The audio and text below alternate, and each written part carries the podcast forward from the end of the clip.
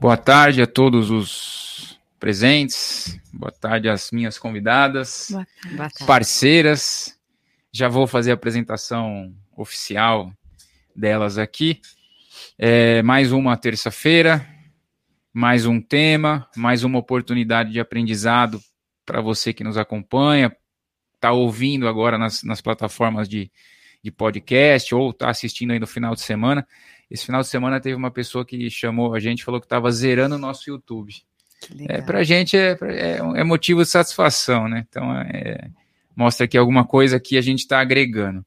Hoje o nosso tema, gente, é estatuto social, e aí uma pequena provocação ao lado do tema estatuto social, porque não devo pedir modelos.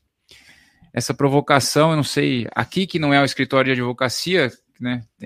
A gente recebe toda semana, todo dia, alguém pedindo modelo de estatuto. Acho que para vocês lá também, né? Ah, não, não tem um modelinho para me mandar, para eu fazer, basear. E o pior, a gente vai discutir muito isso.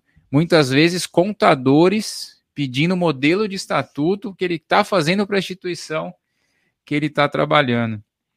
Então a gente vai explorar bastante isso aqui ao longo do dia. O tema é estatuto social, por que não devo pedir modelos? E o como o estatuto bem feito pode realmente livrar a entidade aí de diversos problemas, além de questões do o que tem que conter no estatuto, enfim, vamos, vamos conversar aqui. Lembrando a todos que eu tenho certeza que vai ser uma boa, um bom momento, uma boa gravação, uma boa live. Só que ela é melhor quando você participa, pergunta, traz as suas dúvidas. Então, desde já, avisar que eu estou de olho aqui no chat do YouTube para quem quiser fazer alguma pergunta. Para quem não quiser perguntar no chat, tiver meu WhatsApp, também estou de olho aqui no WhatsApp. Mandem por onde quiser, mas perguntem. Aproveitem esse momento para tirar as dúvidas do estatuto social de vocês, ou, enfim, vamos, vamos tratar o tema aqui. Alguns avisos, gente. Na quinta-feira, a gente lançou um, um curso para quem é do Clube Aldiza, que eu vou fazer é uma sabatina de conceitos básicos do terceiro setor. Então eu, eu vou. É um curso que não tem muito roteiro, parecido com esses nossos momentos de quinta, de terça, mas é exclusivo para quem é do Clube Aldiza ou realmente para quem pagar o avulso, que é para falar de conceitos básicos do terceiro setor. Muita gente ainda confunde o termo ONG, OS, OSC, acha que uma OCIP, SEBAS, não, não consegue ainda, então é um momento para a gente tirar as dúvidas desse, desse conceitos básicos mesmo, né? Então, é, vamos falar um pouquinho também de parte contábil, parte fiscal, enfim, é, é uma sabatina aí dessa quinta-feira e também falar, muita gente está pedindo para a gente falar mais sobre isso, como a captação é aplicável a conceitos de venda. Então, para quem quiser participar, é um curso que não tem muito roteiro, mas é um curso que você que vai participar e perguntar vai, vai, vai é, é, fazer com que seja um curso legal. Captação, fiscal, contábil e geral, tá? Então, quinta-feira agora. Lembrando que semana que vem teremos o SEBAS presencial em Sorocaba, dia 28. Últimas vagas, lá cabem acho que 70 pessoas, estamos com 60 e pouquinho, então, para quem quiser participar, corre. Tá chegando aí o, o, o dia, semana que vem, e provavelmente é o último curso em São Paulo, tá? Então é o último curso em São Paulo, no estado de São Paulo, referente a esse assunto presencial. E, e, o presencial é legal porque as pessoas perguntam, a dúvida de um às vezes é a sua dúvida. É um curso bem completo, em parceria com a Monela Advogados também. O Dr. Glauco vem participando com a gente desses giros.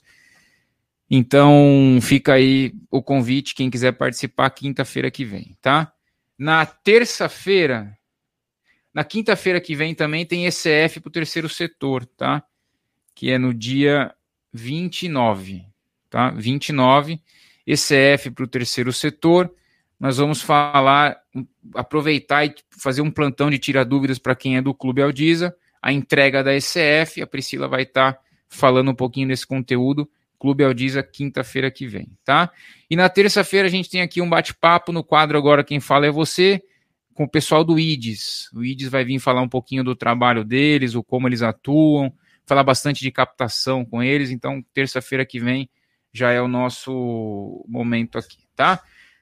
Bom, gente, sem mais delongas e mais informações, mais avisos, eu vou apresentar as nossas convidadas, a doutora Priscila, sócia da Monela Advogados, doutora Paula, também sócia da Monela Advogados. Sejam bem-vindos, obrigado por aceitarem o convite de vir aqui até os nossos estúdios. Eu queria ouvir a, a palavra inicial de vocês primeiro e depois a gente vai. Eu faço uma pergunta e a gente segue aqui no, no, no bate-papo e na provocação.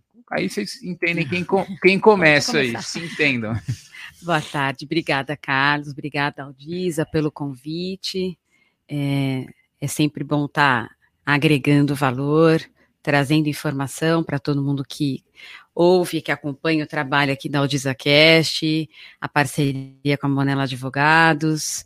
A gente espera realmente sempre estar tá junto aí nessa caminhada, trazendo informação podendo uhum. contribuir de alguma forma hoje com esse tema tão importante, né, que é o estatuto. E sim, você falou de uma provocação que vocês têm aqui na, na né, é, de muitas pessoas que ainda hoje procuram modelos, né, e a gente também. A gente também passa por isso na advocacia a todo momento, né, então... Não é tem um, um tema... modelinho aí para Não, mim, né? acho que é um tema que, que tá, é sempre recorrente, né, é, deixar a Paula também se apresentar aqui, dar uma ah. palavrinha, ah. mas é, é um tema recorrente demais. Eu quero agradecer a parceria de sempre, né, que é sempre tão importante, e dizer que sim, né, a gente não se depara só com um pedido de modelo, mas a gente se depara com os modelos que vêm para consertar, para poder regularizar depois que, que foi registrado de uma forma que não deveria ser. Uhum. Eu acho que, que é muito importante a gente também falar da importância do, de pensar na figura do advogado, né? O, o estatuto é um documento constitutivo de uma instituição, é, assim como o contrato social de uma empresa, é um ato inerente do advogado, que é uma pessoa que tem a expertise para elaborar esse documento. Então, é, é, acho que a gente vai, vai, trazer aqui todas essas questões e, e a importância de um estatuto bem feito para o terceiro setor, né? Ele abre portas, ele não é só o início da instituição, mas ele abre portas para a instituição. Bom, vamos lá, gente. O, só o, a Edinal Edivalda está perguntando quando que teremos um Sebas no Nordeste. Muito em breve, fique atento aí. É, Carlos já deu a notícia de que de Sebas, São Paulo vai ser o último. É, então, é, pode... pessoal de São Paulo e região, ou aproveita agora, ou vai ter que viajar, quem sabe, para o Nordeste, né? Só, o Nordeste eu diria que é o, ali logo depois das férias, porque não dá para a gente ir para o Nordeste nas férias, o, o custo fica muito caro só estamos definindo aonde. Então, o pessoal fica atento aí. Quem tiver sugestões, quem tiver locais, inclusive, para fazer a parceria, podem chamar. O Paulo está falando, bora lá para mais um show de aprendizado. A responsabilidade Olha, que ele está colocando. Responsabilidade, é. Paulo. Não me deixa nervosa, não. Vamos lá, gente. Eu, eu quero fazer uma, uma. Acho que para a gente começar, uma pergunta legal. É muito comum, acho que vocês se deparam também com isso no dia a dia, mas a gente aqui bastante. O contador aparecer aqui para a gente perguntando se a gente tem modelo de, de estatuto, porque ele está fazendo ou reformando o estatuto lá da entidade. Uhum. É, é, o estatuto, ele é jurídico ou ele é o contador que tem que fazer? Para vocês, chega o contador perguntando, né? Para a gente já chega um estatuto feito por, por um, um, contador. contador. É verdade. É, o caminho é, é, é, elimina uma etapa ali, né? Hum. Quando chega para a gente, muitas vezes chegam estatutos que são feitos por contadores. E essa é uma é, é, é uma discussão. Eu acho que desde que eu iniciei nessa carreira no terceiro setor, lá atrás, junto com o professor Sérgio, e tudo que sei devo a ele, mas desde então, essa discussão sobre o contador fazer né, o estatuto sempre existiu. É, mas eu, eu concordo com o que a Paula trouxe ainda há pouco. Eu acho que essa é uma prerrogativa, né? Acho não, tenho certeza que essa é uma prerrogativa jurídica de um advogado. Inclusive, legalmente falando, quem tem que registrar o estatuto é, um, é um profissional quem assina o Quem assina é, o, estatuto é, o é um advogado. Isso, exatamente. Então, por mais que o contador faça, porque é muito comum aquela entidade que está abrindo, aí vai procurar uma contabilidade, você também não faz o estatuto, aí o contador não quer perder o cliente, pega, aí não sabe fazer, pega o um modelo da internet, faz.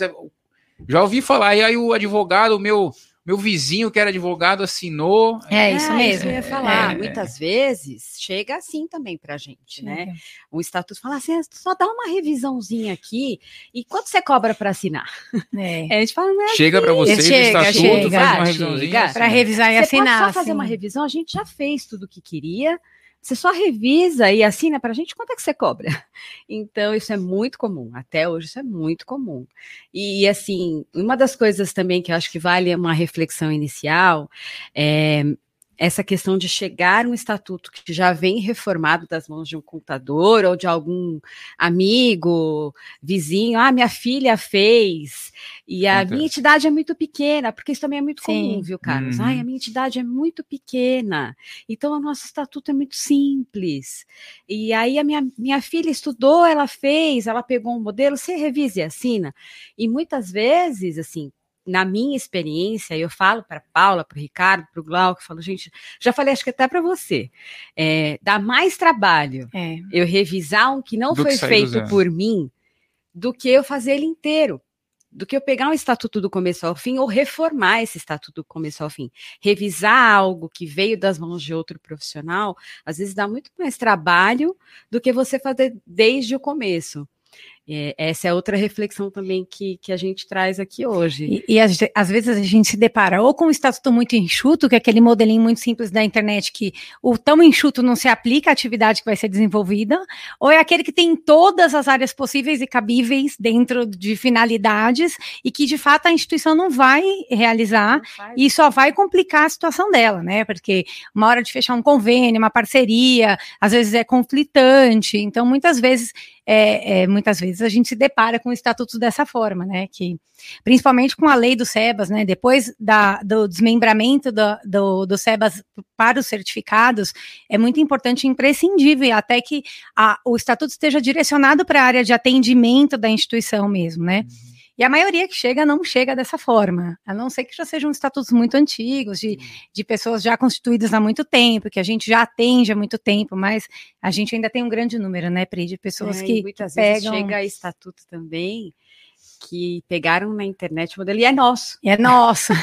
é nosso. Você bate o olho você sabe, porque eu sempre brinco que é, eu tenho um jeito de escrever, a Paula tem outro, enfim, é, não, não é uma condição, não é algo engessado. A gente tem assim uma essência de sempre, né? De como, de como a gente acostumou a fazer os estatutos Divisão, para né, os nossos pelo documento. É. Mas eu tenho jeito de escrever, eles têm outro jeito, né? Dentro da nossa própria equipe, cada um tem um jeito diferente. É, eu, eu, eu fiz essa, eu faço essa provocação na questão do estatuto, Priscila e Paula, porque assim eu já acompanhei vocês conversando sobre estatuto, fazendo estatuto. A gente está trabalhando aqui faz anos. E, e, e a, a, formação do estatuto, quando vocês são contratados para fazer, não é um documento que vocês pegam, faz e entrega. É um documento que eu vejo assim, que é, é, é, vocês fazem uma minuta, tem diversas e diversas reuniões para entender o que o cliente quer, qual é o tipo de governança que ele vai adotar, qual é a perspectiva de futuro dele em relação a títulos, certificados, questão fiscal. Então eu vejo esse movimento do tipo é, é, é de, de, construção, é quase que um planejamento estratégico. Né? Porque você, quando vai, vai construir um estatuto. É exatamente uma construção, acho que essa é a palavra. É, bem feito, ele é uma construção. E aí eu vejo as pessoas pedindo modelo, eu fico, eu falo, meu, onde isso vai dar, porque a pessoa pega um modelo da internet. Se ela der sorte, ela pega um modelo melhorzinho. Se ela dá azar, ela pega um modelo ruim. Aí ela pega um modelo da internet que a governança não tem nada a ver com a governança que, que eles vão fazer. Às vezes não tem nem número de associados suficiente para fazer a governança é, que está no do modelo jeito que tá. do jeito que está, né? Aí você pega um estatuto, ah, tem aí 300 atividades e isso impacta na questão fiscal. Então eu queria que vocês falassem um pouquinho é, o, o, o, que o, por que, que o estatuto é uma construção e não um modelo? O que, que tem que ter nele de importante? O que, que ele reflete? Essa questão do é quase um planejamento estratégico procede, porque quando você senta para fazer o estatuto, você está pensando no futuro, o que, que você vai fazer, onde você vai buscar, qual recurso você quer, para não ser pego de surpresa num edital, enfim. Fala um pouquinho dessa é. questão da construção. Procede, total. É, é, é essa questão de ser uma construção. É, ontem mesmo, a gente estava fazendo uma reunião, eu vou começar uma reforma de um estatuto, que a gente já trabalhou nesse estatuto antes, numa outra, um outro momento de, dessa entidade, e agora a gente vai reformar esse estatuto. E, e muitas vezes as pessoas não entendem é, é, qual é a, a, forma como a gente conduz na Monelo, por ser uma construção, por ser algo planejado, as pessoas não entendem. Eles pensam que é, que é, é entregar uma peça pronta. Não, vezes, e né? não entendem por que, que a gente pede reuniões preliminares. Uhum. Muitas vezes chega um cliente e fala assim: Eu só quero o orçamento. Eu quero que você me fale quanto custa. Eu falo: Eu preciso conversar com você. Eu preciso te ouvir porque é uma construção, porque a gente sempre fala assim, o papel aceita tudo. Juridicamente, eu sei o que eu tenho que colocar no papel de um estatuto. Juridicamente, legalmente, eu sei que lei eu tenho que seguir, eu sei tudo isso, Paula, qualquer um, qualquer advogado. Mas a, a Monela, a gente gosta, a gente tem uma condução de planejar, de fazer uma construção a quatro mãos. eu preciso ouvir né? essas pessoas, eu preciso ouvir. É, é, sobre essa história. Eu, eu tenho que contar uma história, e essa história é sempre diferente, ela nunca é igual. E por isso que não tem modelo. Né? Não, não tem modelo. Então, assim, eu posso inventar uma diretoria, eu posso inventar um objetivo, eu posso inventar. Eu não vou fazer isso. Porque eu não estou na frente, eu não estou na operação. Então, assim, é, a gente tem que ter essa sensibilidade de construir, de planejar. Então, procede, precisa planejar. Muitas vezes eu falo assim: eu queria ver o seu balanço. E as pessoas falam assim: por que essa maluca está pedindo balanço para fazer meu estatuto? Uhum. Entendeu? Porque eu tenho que contar uma história. É, é, assim como chegou faz um mês atrás, acho que até comentei com você, a pessoa falou assim para mim: não, meu estatuto tá ok, só que eu quero colocar saúde aí. E aí é o, é o contrário, eu falo, como você quer colocar? Não é só colocar aqui no papel. Você precisa por trás disso. Que, como que você vai executar a saúde? Você é certificada, você tem SEBAS, você é uma OS, você é, tem gestão. Qual tipo de Enfim, atividade de saúde, né? Precisa é, planejar. Não é só colocar a finalidade, então, né? Então, é planejamento, é construção, e acho que é por isso tudo que não tem modelo, não tem tem linguagens diferentes, né? Eu falo, a gente tem naturezas jurídicas diferentes. Então, um estatuto de associação, ele dificilmente vai se aplicar para uma organização religiosa. Por, por mais aproveitamento que possa ter, né? As linguagens são diferentes, a legislação aplicada é diferente. A gente começa com o estatuto de associação com o Código Civil. É, um de organização religiosa você não tem como fazer se você não tiver a base religiosa daquela congregação, daquela instituição, para que seja complementada o que o Código Civil traz. Então, assim, são uma série de legislações que a gente precisa observar, assim como a própria governança da instituição. Então, a, Priscila fala uma palavra, que eu, uma frase que eu falo que é, que é muito pertinente, que o estatuto ele é uma construção a quatro mãos, né? É o conhecimento do advogado em conjunto com a realidade da instituição. E se não for dessa forma, ele não é, não tem personalidade de fato para atender aquela instituição. Né? Então, o nosso trabalho é muito personalizado. Eu falo que muitas vezes a gente é necessita. Artesanal. É, é artesanal. Muitas vezes a gente precisa ir em loco para entender, né, Pri? Já aconteceu muito, de irmos em loco para entender a instituição, para entender a estrutura e para conseguir traduzir aquilo no documento. E, e nesse, nessa caminhada de vocês aí, o que que vocês têm algum caso para contar de entidade que fez o estatuto o modelo da internet e deu algum problema fiscal, algum problema de não conseguir algum edital? Que, deem exemplos, se, se a gente. É, eu acho que que o mais é, é, o que é muito recorrente nesse aspecto é com relação a coros. Não sei se a Paula concorda comigo, mas muitas vezes os estatutos eles é, trazem quórums, deliberações específicas, porque copiou da internet ou porque pegou um modelo, e que ou porque deixou de atualizar também, é, né, Pri? Muitas vezes deixa de atualizar. E... Que, ou que não atualiza. Então, essa questão de quórums, a questão de sucessão, a questão de cargos vacantes, cada vez mais tem acontecido muitas questões com relação a isso, os estatutos que não têm previsão para vacância de cargos, para sucessão natural, no caso de morte, é, a questão de bancos procurações e, e, questões relativas a bancos são, são, são muito recorrentes na muito. operação no dia a dia das entidades. Agora, cases com, relacionados a implicações é, fiscais, algo, algo que trouxe algum prejuízo nesse sentido, é, de cabeça agora, assim.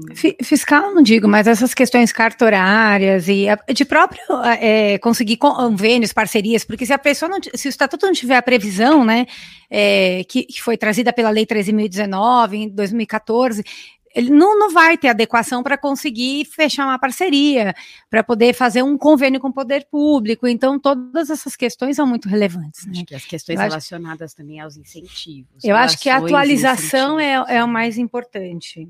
Mas Incentivo fiscal, de né? prejuízo, né, né uhum. que, que trouxeram algum prejuízo, algumas vezes os estatutos não, não, fazem essa abordagem. Então, na hora de você participar ali de um tipo de incentivo ou de uma, receber uma emenda parlamentar, alguma coisa nesse sentido, faz tem um reflexo bem importante. É, tem uma coisa que é muito simples, né? Eu falo que é questão de sustentabilidade. A própria atividade meio, você pega muitos estatutos que não tem previsão de executar a atividade meio e é uma forma de captação de sustentabilidade para a instituição. Se não tiver, não tem como fazer. Então, é o que a gente fala, são pequenos detalhes do dia a dia que muitas vezes impactam na, na, na própria receita e no funcionamento da instituição, né? Diretamente. Outro, outro exemplo prático que a gente sente bastante é quando a gente vai partir para uma reestruturação. E aí o estatuto ele tem que ter a previsão né, o estatuto ele tem que prever que aquela entidade, por mais que legalmente, civilmente, tenha a lei civil que fala que a, a que pode fazer cisão, que pode fazer qualquer tipo de transformação, isso precisa estar explícito no estatuto. Então, muitas vezes, antes da gente partir para uma grande reestruturação, a gente faz uma pequena reforma, que é para recepcionar todo esse procedimento que vem depois. Eu e, tenho. Fala, não, só é, ressaltando que é importante falar isso, porque não é, é, uma prática da advocacia isso, é porque a hora que bater a, no cartório a ata de reestruturação, não vai ser aprovado, porque o estatuto não permitia que aquele ato fosse realizado. Então, são todas essas questões que a gente precisa estar tá, tá atento sempre. Lembro a todos, quem quiser tipo, fazer pergunta, perguntar aí do seu estatuto, do, dúvidas, estamos aqui acompanhando o chat e o WhatsApp, tá? Eu tenho um, um cliente no Rio é, que era um colégio de irmãs, uhum. era de irmãs, né, é, era confessional, e por um estatuto mal feito, uhum. os leigos tomaram o colégio das irmãs, porque era um estatuto tão, tão mal feito, digamos assim, do ponto de vista de governança, que em, em dado momento, questão de votação, de assembleia, de associada, aquela coisa toda, as irmãs perderam Sim. o colégio. Mas a gente também acompanhou isso. Já, já aconteceu já, isso? Já, já, já, já. Casos em que, em assembleia, é, os associados tomaram mesmo conta e envolveu até nesse dia eu não estava presente, mas envolveu até ter que chamar a polícia e tudo lá, porque realmente isso acontece. Que eles não só que tomaram eu... poder, mas queriam colocar os religiosos para fora é, do, do colégio. Foi que eu falei que bem... a questão de quórums e deliberações é algo muito delicado. Uhum. A questão de associados. Quem é associado, poder, categoria poder de, de voto, associado, né? é poder de voto. É, a, os quórums mesmo, além dos obrigatórios né, para que são da, da, própria Assembleia, no caso de uma associação, mas observar muito bem essas questões, porque isso acontece. As pessoas acham que não acontece, mas acontece sim. É, então, é, em cinco minutos de bate-papo aqui já foram é. dois exemplos de que. E o próprio patrimônio, né, o resguardo do patrimônio, todas essas questões que são de suma importância, porque ela é a sustentabilidade, muitas vezes, da instituição, é o patrimônio da instituição. Tem que estar tá bem amarrado no estatuto, para que não haja esses perigos, né, é. de e aí não é o modelo da internet que com certeza, com vai, certeza não. vai resolver todos esses problemas, né, gente? Então, a gente está reforçando muito essa questão no modelo de internet, gente. Não é porque nós não queremos conceder modelos e. Não, é porque realmente a gente sabe o quanto um, um, igual um plano de contas, um estatuto social modelo, ele vai ser um modelo de alguém. Então ele não vai ter toda essa construção que a gente está conversando aqui. E isso pode parecer num primeiro momento mais fácil, né? Você ter um estatuto ali, modelo, só que os, os, os, os problemas futuros em relação a esse estatuto são vários. Né? A gente uhum. deu aqui alguns exemplos. Uma pergunta aqui do Rodrigo Rocha. Uma associação que presta serviço à cultura uhum. pode mudar o ramo para a saúde alterando todo o seu estatuto? Existe alguma proibição legal para isso? Então ele está querendo, pelo que eu entendi, a entidade é totalmente voltada para cultura, uhum. e aí eles podem mudar Migrar. o caminho das coisas para a saúde e mudar o estatuto. Isso é, é ilegal, digamos assim? Não, não, não é ilegal e é plenamente possível, né? É, é, é, uma mudança, talvez, de preponderância, ou talvez de segmento da instituição, e é plenamente possível. É aquilo que, que acho que um mês atrás eu comentei com você da entidade que queria colocar saúde no estatuto. E é, é, é, é algo bem parecido com isso. Pode trocar, não tem problema nenhum. A única questão é, e aí que eu falo, o que, que tem por trás disso? O que, que implica essa mudança? É proibido legalmente? Não, não é. Mas precisa ver se essa instituição, se ela tem alguma parceria em desenvolvimento, se ela tem algo que fica vinculado à questão da cultura. Então, por exemplo, se ela hoje faz cultura, possivelmente ela tem algum incentivo. Fiscal. Ela recebe algum incentivo. Ou não, a gente está aqui deduzindo. Mas precisa fazer um estudo. Então, não é só eu virar essa chave. Eu era cultura, hoje eu dormi, amanhã eu acordei, eu sou saúde. Não.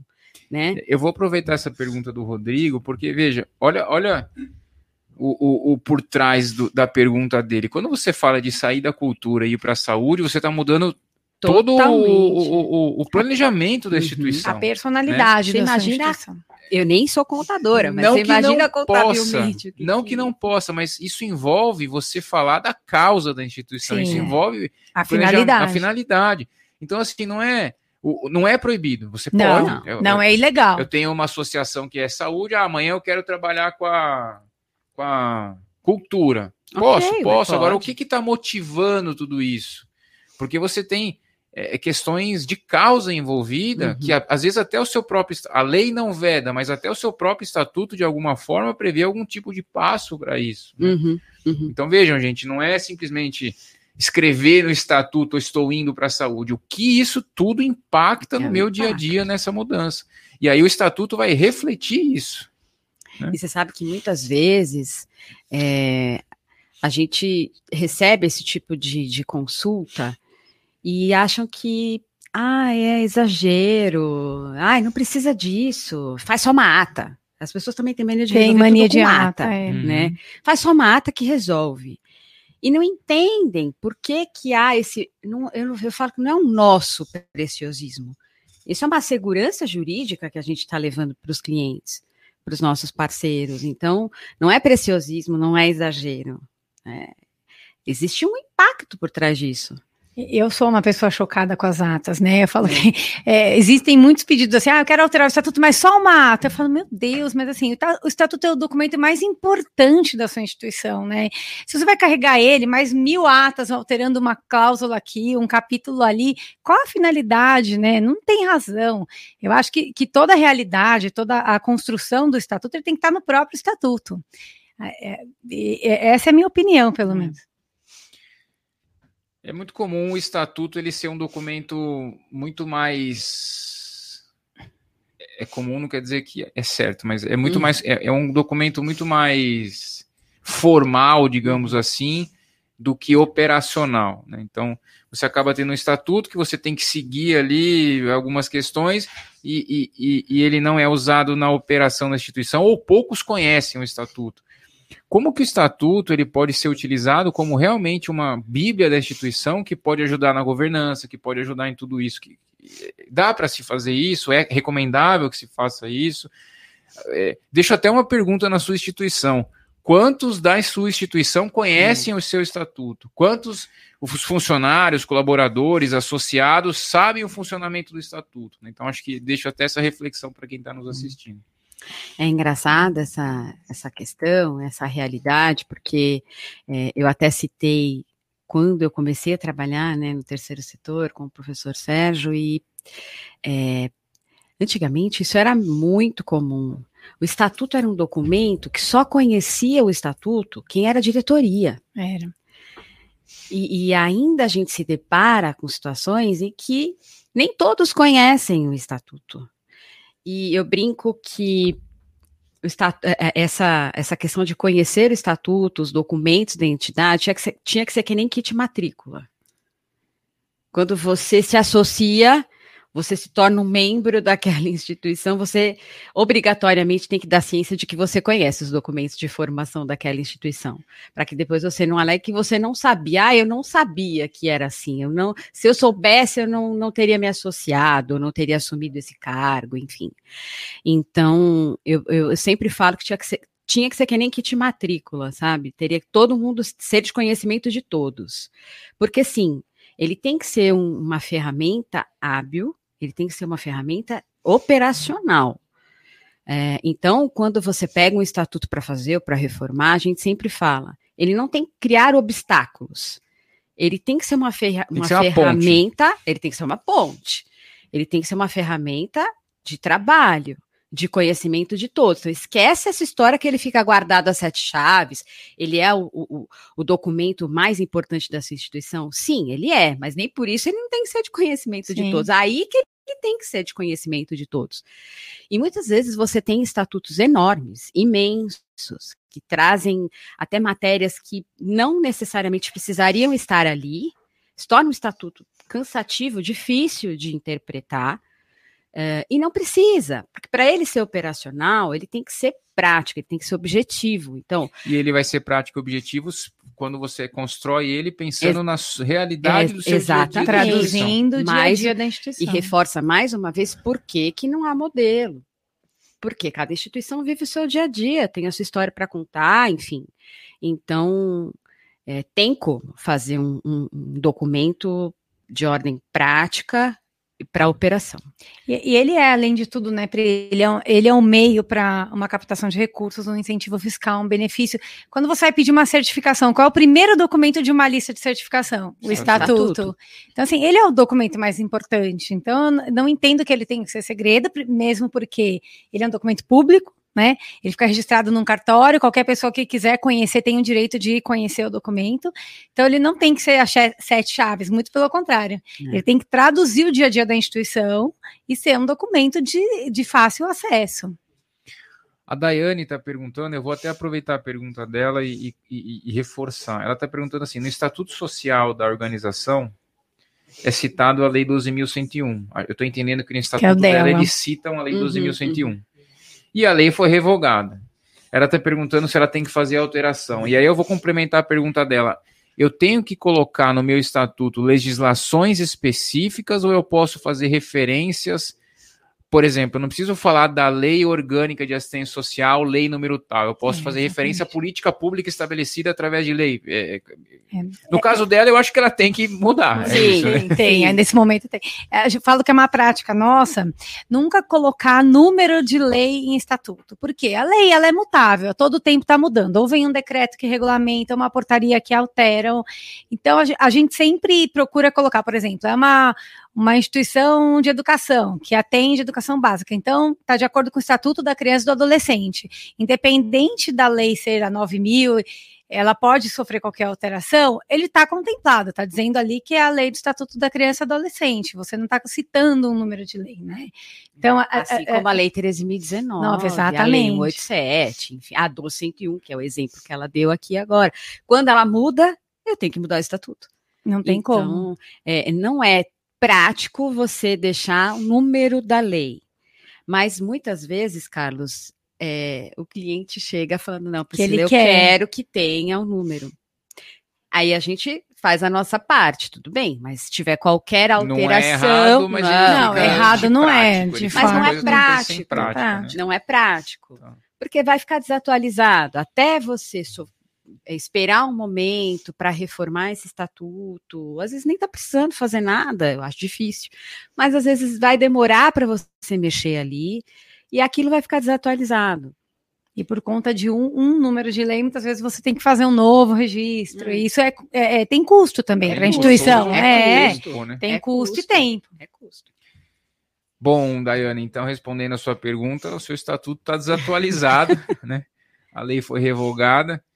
Isso não quer dizer que a 187 vai durar mais tantos anos. Daqui a não. pouco também estão fazendo outras leis, então fica a dica aí, pessoal, tentem não escrever o número da lei, façam referências, mas não necessariamente o número da lei. O Rodrigo Rocha, qual é a opinião de vocês a respeito das leis de OS?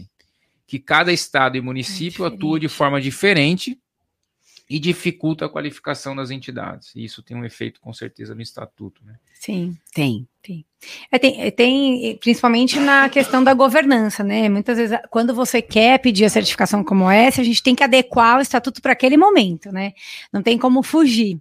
Então, de fato, nos casos da OS tem um pouco de diferença aí, de, porque. Porque existem é, as leis municipais. Não precisa citar o número de lei, né? Como foi o exemplo, mas a gente tem que se adequar ao que a lei municipal, ao que a lei local está tá determinando. Questão na, é sobre essa questão da 9, é, 9637, 9637. Né? Que é, que é das OS que fazem contrato de gestão, enfim. A lei 9637, em nível federal, ela é o regramento maior né? Uhum. Assim como a Constituição é o regramento maior, ninguém pode falar diferente dela. Então, a gente tem uma lei federal, que é a Lei 9637, que ela vai dar o direcionamento de ordem nacional. E aí, cada município, cada estado faz a sua recepção dessa lei, mas eles nunca podem falar também diferente, diferente. dela. Então, é, é, quando a gente fala de uma entidade que vai pleitear no município um contrato de gestão, por ser uma OS, nos termos da 9637, seguindo qualquer legislação municipal nesse sentido, ela vai ter que ter nesse estatuto um conselho de administração, da forma como a lei exige que tenha, com aquela, aquela formação específica, ah, um percentual, 10% disso, 5% daquilo, enfim. Vai ter que seguir aquilo. Nível federal, ela é obrigada a seguir aquilo. E tem que observar também qualquer nuance no município, assim como tem municípios que não têm nenhuma lei uhum, é, é, uhum. sobre a, a, as OS, seguem a federal e só. Sim. Mas sim, precisa observar tanto em nível federal, federal como municipal como estadual. Saber se tem. Então é, é natural, é normal é, você ter mudanças de estatutos mais recorrentes quando você está tratando de uma entidade que nasceu para ser uma OS, ela até pensa numa questão federal, se pensar uhum. numa questão federal, ótimo, porque você vai ter Sim. ali questões menores para mudar, mas é normal que o município tenha uma exigência X, o estado outro, e você tenha que Sim. adequar os seus estatutos. O estatuto do MOES, ele é, ele é um estatuto diferenciado, né? É, a grande é, diferença está na composição, é do, da governança. Da governança. Da né? governança. Administrativa. E alguns municípios emitem até umas cartilhas, né? A gente já teve é. cliente que chegou com cartilha. Olha, o município falou que para eu for firmar o contrato de gestão, eu preciso atender isso no estatuto. Acontece também. Também. Então, Rodrigo, é, nós não demos a nossa opinião, mas falamos o, o que acontece, tá? O Rafael, nosso sócio aqui, todos devem conhecer o estatuto dentro da organização, pois trata-se da primeira lei da entidade. Foi o que a gente conversou anteriormente. O, o Rodrigo também, aliás, Rodrigo, obrigado pela colaboração. Ele fez uma pergunta aqui que muita gente faz. O estatuto que prevê atividades na áreas da saúde, educação e assistência seria legal? Ou ele precisa definir um único ramo de atividade? É, é, e aí eu digo, eu, às vezes a pessoa abre a instituição, ela, ela não sabe o que vai fazer, ela põe tudo aí, põe tudo aí é. porque eu não sei o que eu vou fazer, põe tudo aí. Isso já mostra um erro até no, no início da instituição, né? Porque ela não sabe nem o que vai fazer. É, para qual fim ela foi instituída, é, né? Para que, que ela está sendo instituída, então já mostra um erro. Mas não tem problema, acho que a pergunta dele é: tem algum problema você ter alguma não. questão no estatuto que hoje você não faz, mas pode ser que você venha fazer, então é ou tá lá, eu tô, sou obrigado a fazer o que tá lá. É, acho que tudo depende do verbo, é, né? Tudo é o verbo. É. Isso é. não é resposta de é. advogado, não. Mas o que não, é proibição não tem. Veja bem, né? É, mas ser. a gente tem que pensar no poderá sempre, né? Uhum. Proibição uhum. não tem, mas tem o poderá. E a gente tem que, que ver se é uma entidade certificada. Se é uma entidade certificada e de fato faz as três atividades, a implicação que tem isso frente à certificação. Né? A segregação de atividades muitas vezes é mais interessante nesses casos do que manter tudo no mesmo naquele mesmo guarda-chuva, né? Então, é, é, é, caso. A gente tem que. É, a gente fala que não é resposta de advogado, mas tem que verificar é caso a caso. Dep né? A resposta de advogado é depende. Depende. Mas é que realmente. E é um depende mesmo. E é um é. depende mesmo, porque quando a gente se depara com, com na construção desse estatuto, e aí a, a, a quem está à frente ali, né? Quem está ali fazendo a, a administração, ah, olha, mas eu não sei exatamente se daqui um tempo eu quero fazer isso ou não, eu não sei como é que eu vou votar. Então, assim, é, estatutos que são muito vagos também não é interessante ao mesmo tempo, a pessoa não tem certeza. Óbvio, você está nascendo, você não sabe realmente. Nossa, eu não posso saber hoje, no dia 1 um do ano 1, um, como é que eu vou estar tá daqui cinco anos. É difícil, realmente, é um exercício difícil. Então, a gente sempre vai pelo lado do poderá. Não, não te ingessa, não te obriga a fazer aquilo. Não te obriga a fazer aquilo. Então, sempre essa questão do, do poderá é algo interessante. Ao mesmo tempo, tem esse impacto que a Paula comentou. Se você vai buscar uma certificação, se você vai buscar uma parceria ali e você está atirando para todo lado, vai dificultar. Vai dificultar. Então não, não é muito interessante. E a Elaine, estatuto é abrir a Bíblia de uma organização social. Pois é, e, e, por isso que a gente orienta a não pedir modelos, né? Não, não faça sua Bíblia a partir de um modelo na internet. A chance de você pegar um modelo equivocado é grande. Eu, eu recebi uma pergunta no WhatsApp aqui. É, qual é de fato a necessidade de prever no estatuto as atividades meio? Né? E aí, a entidade que está perguntando tem o SEBAS. Então, o porquê que é importante você prever atividade meio no seu estatuto? Ou, e se usa o termo atividade meio mesmo? Ou se você tem que ter ali uma, uma atividade principal de ponto de vista de recurso? Como é que você. Por que, que é importante ter, se é que é importante ter a atividade meio dentro do estatuto? Quer começar? É. Eu falo que também é uma possibilidade, né? A atividade meio ela não é uma obrigatoriedade dentro do estatuto, mas ela, eu falo que ela abre caminhos, né? Porque uma vez que ela é um meio de sustentabilidade e que frente à legislação hoje, quem tem a certificação tem tantas obrigações de cumprimento de metas e de, de percentuais, é, muitas vezes a, a receita ela não é suficiente para conseguir manter aquela instituição e por isso que as instituições buscam atividade meio. É, eu acho que ela é um princípio de transparência quando você tem dentro do seu estatuto, você tem a previsão daquilo que você poderá executar e é, ela, ela te deixa com mais segurança. Eu entendo que qualquer previsão estatutária, ela traduz a realidade e te dá segurança naquilo que você vai executar. Eu preciso colocar necessariamente quais serão as atividades meio? Então, eu preciso é. colocar lá, vai ser aluguel, vai ser é. venda de bazar, vai, ou eu posso deixar de uma forma mais genérica? Eu ia complementar com, com essa informação, porque, é, novamente, a gente não tem um modelo, porque eu faço de um jeito, Paula faz de outro, enfim, mas nós sem, nós adotamos nos nossos estatutos a previsão de que poderá desenvolver atividade meio.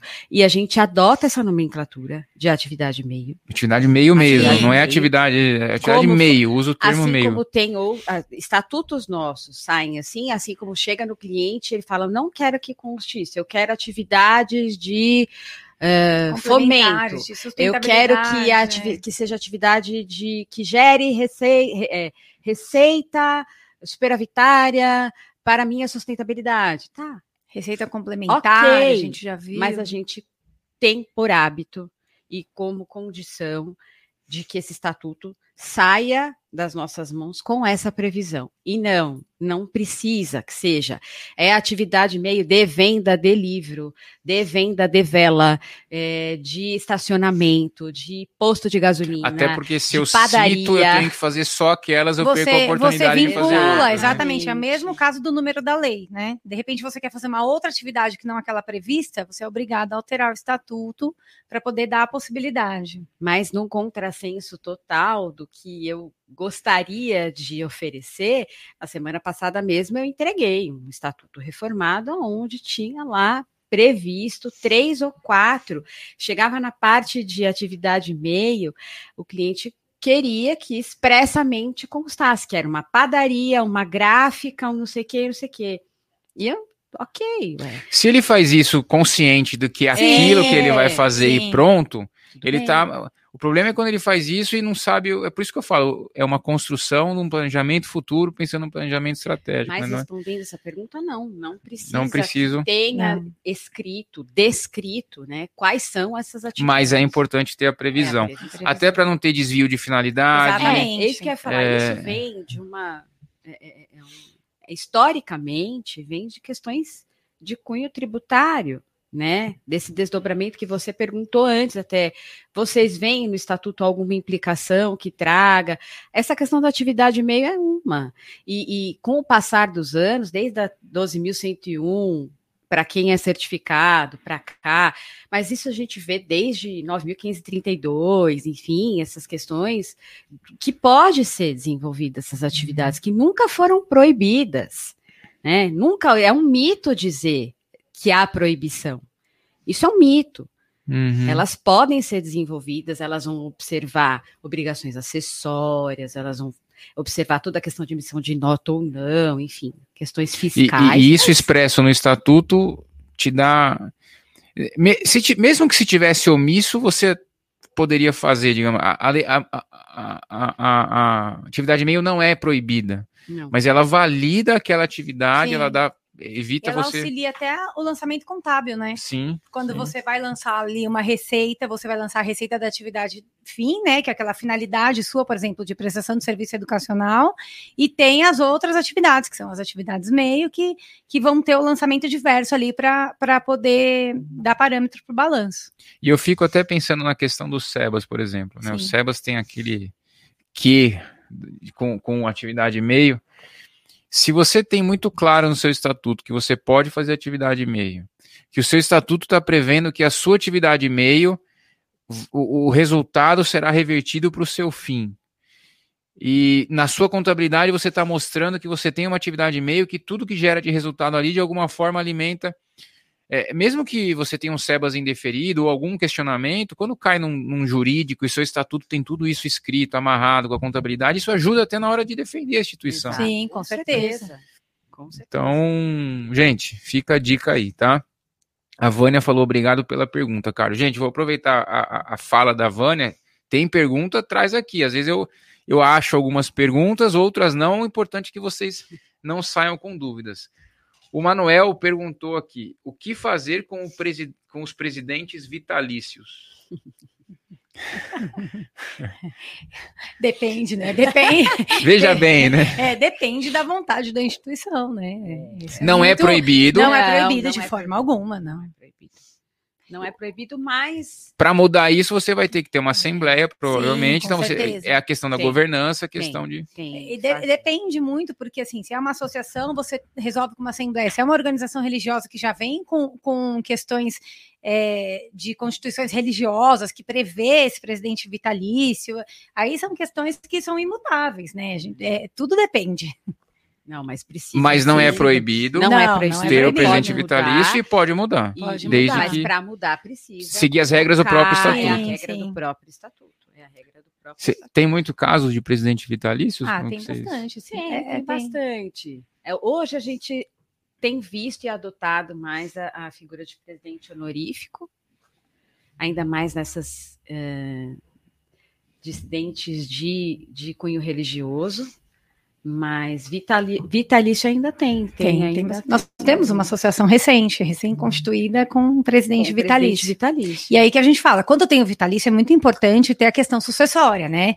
Quando do falecimento ou do impedimento de, dessa pessoa, como será a sucessão? É, uma coisa casa com a outra. A gente não pode ter uma previsão de uma pessoa vitalícia e não ter a questão sucessória prevista. É a pessoa que é vitalício ou é o cargo que é vitalício? Então, é, Porque se você tem um, uma pessoa, um cargo vitalício, a pessoa morre, o próximo que entrar vai ser vitalício também, é isso? Isso tudo que vai dizer o próprio estatuto. É. Sim, sim. É. Por isso que a questão de, que a Paula trouxe da sucessão nesses cargos é muito, nesses casos é muito importante, porque as instituições elas têm essa, essa sensação de que o vitalício não vai morrer. É. E vai, né? As pessoas é, é morrem. Não, morrem, não. Então, é, é, é muito importante. É, a, a, instituição vai ficar, então tem que ter previsão para isso. É, é comum, mas a gente tem trabalhado cada vez mais a relação de governança. Como isso aparece no estatuto? Qual é a relação entre associados, entre membros, entre diretores e principalmente deliberações, competências e cargos vacantes. No, no assim, essa questão da governança é tão importante que é, é, para quem conhece o segundo setor, digamos assim, CVM, empresas é, é, capital aberto, um dos principais requisitos ali da, da questão da, da, é, é a governança. Então, assim, essa questão da governança, gente, ela é tem até o tal, tem o ESG hoje em dia, né? Uhum. E uma das letrinhas é o tal do G da governança, porque estão todos muito preocupados com a governança, com quem está administrando, com a questão da, da, da, da, da, transparência mesmo daquilo ali. Então, é gente. E, e, né? e quem trata disso é o estatuto. Né? É até a responsabilidade, né? Que eu falo que hoje a responsabilidade ela não fica mais só na instituição, só na pessoa jurídica, né? Então a governança também é um meio de, de assegurar, a, a, resguardar a responsabilidade dos associados, né? Eu fico pensando a pessoa que pega o estatuto na internet ou pede um modelo, como é que. Como é que.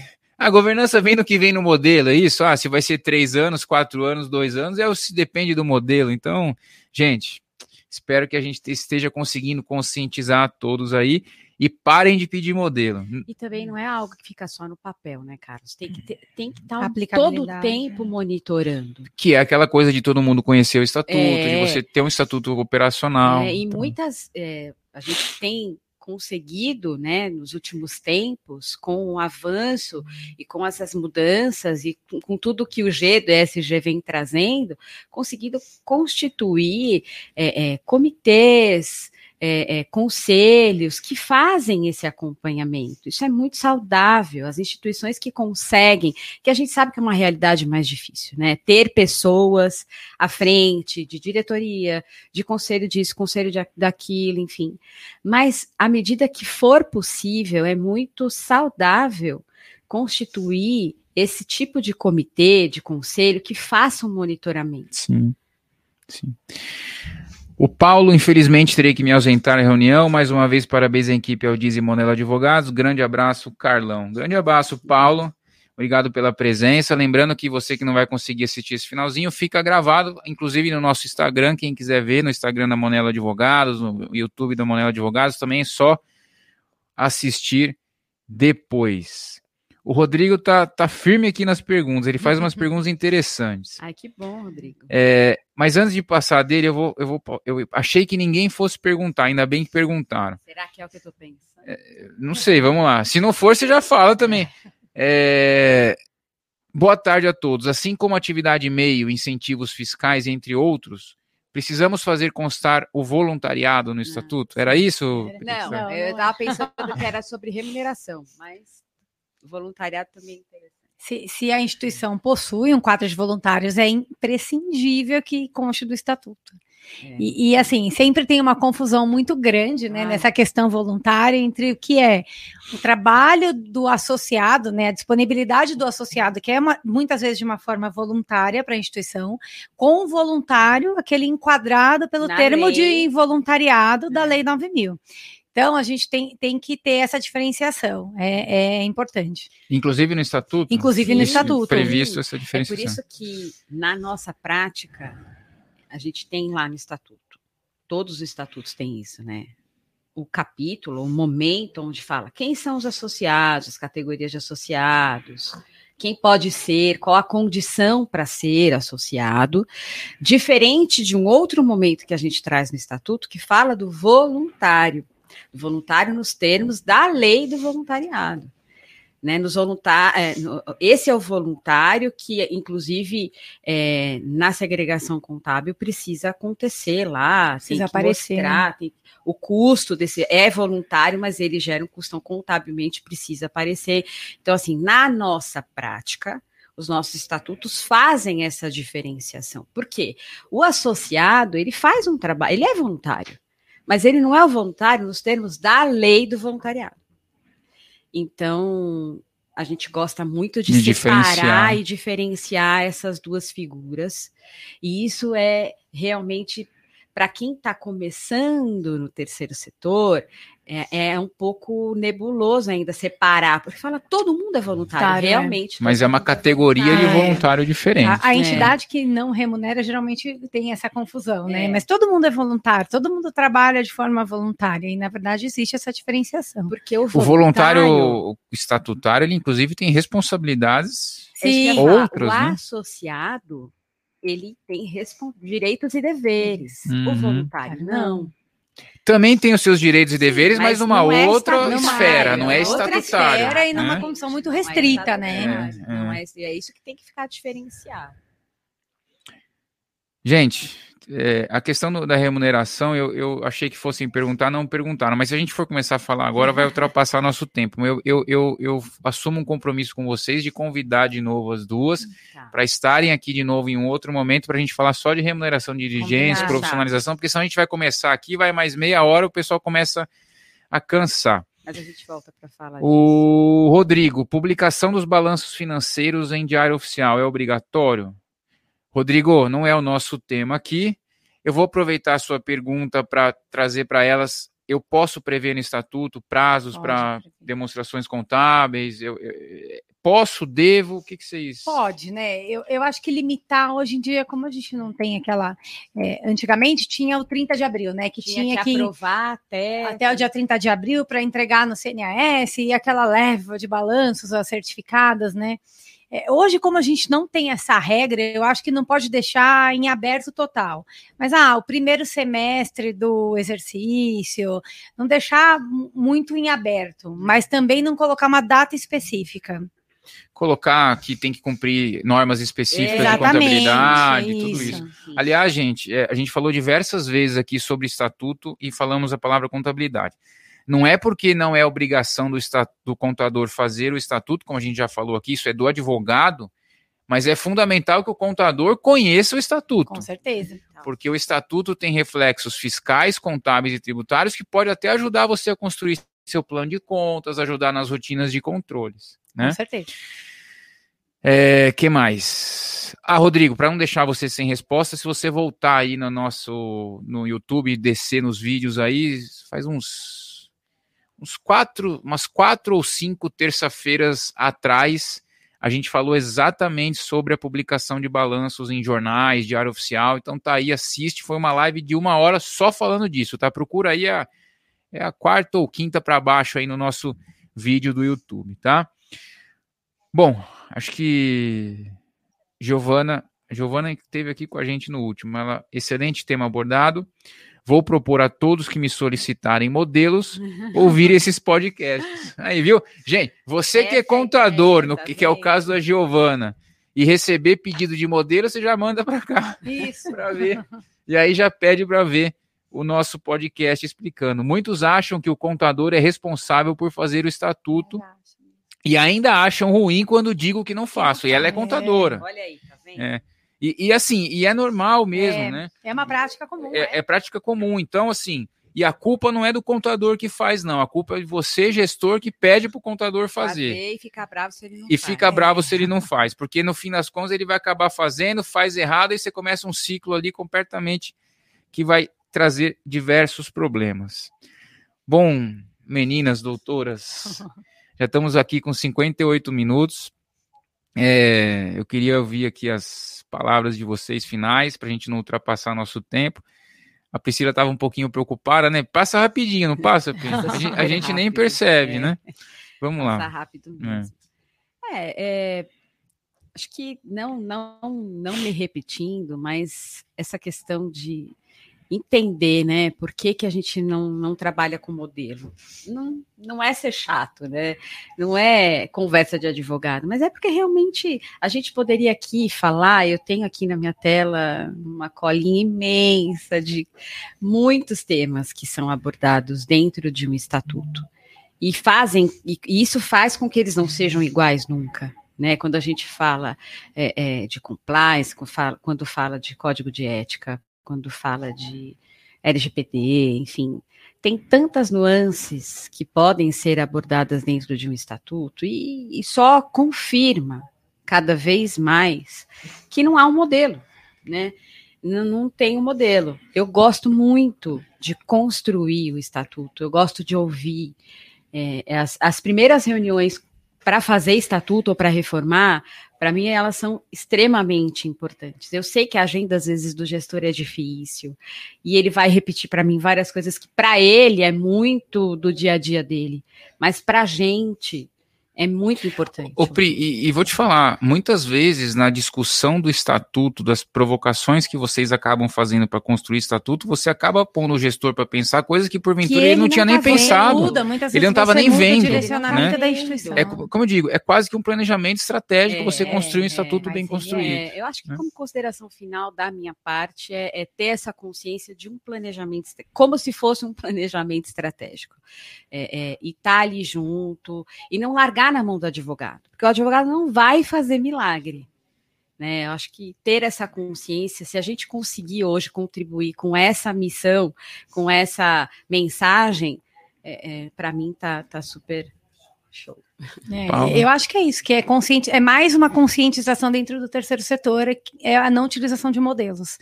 E, e fazer a própria construção de acordo com a realidade da instituição mesmo. Obrigado. Me agradecer. Nós que agradecemos. Pelo, pelo convite, pela presença. Depois que a gente falou de remuneração de dirigentes, já vieram aqui quatro perguntas. eu, então, Enio, Henrique, é, Josenir, eu, eu prometo para vocês que vou conversar com elas em alinhar uma data para a gente fazer um outro momento desse para falar de remuneração de dirigentes. E aí a gente põe um pouquinho também da questão de profissionalização, a gente pode misturar um pouco os assuntos. Ótimo dentro da questão jurídica, então eu me comprometo a falar com elas e a gente marcar um momento. A gente já tem alguns gravados, para quem é do Clube Aldiza, tá lá no, no, no Aldiza Flix, mas a gente faz um aberto falando sobre isso, tá? A Vânia, obrigado pelo tema, nós que agradecemos a presença. Gente, então eu vou terminar como eu sempre termino, é, para quem assiste os nossos, os nossos Aldiza Casts, que, o que eu digo é, se a gente conseguir que uma entidade ou uma pessoa daqui a um ano tenha um estatuto que não seja um modelo, que seja diferenciado, que entenda a importância dessa construção e aquele estatuto traga benefícios para a entidade para a gente, nosso objetivo aqui está cumprido nesse nosso momento de terça-feira, tá? E assim que terminar aqui, gente, eu tô, vou gravar um vídeo com o pessoal aqui explicando para vocês um pouquinho do como funciona a sistemática de capacitação da Audisa a gente faz tanta coisa que às vezes as pessoas ficam dúvida do que é no YouTube, o que é do clube, o que não é. Então a gente vai explicar para vocês, para que todo mundo aí esteja ligado. E, gente, aquela coisa, se você não conhece o preço da. Se você acha a educação cara, você não conhece o preço da ignorância. Isso porque nós estamos falando de um podcast gratuito, num momento gratuito. Então, invistam na capacitação. Às vezes, um, um pequeno insight que você tem em alguma capacitação é o que vai mudar o patamar da sua instituição. Tá? A Laura, agradecido às meninas pelos esclarecimentos e da honestidade. Obrigado a entrevistados e ao Diza. Bom, gente, é isso aí. Obrigado a todos, Betão, o pessoal aí dos bastidores. Até a próxima. Nos vemos terça que vem.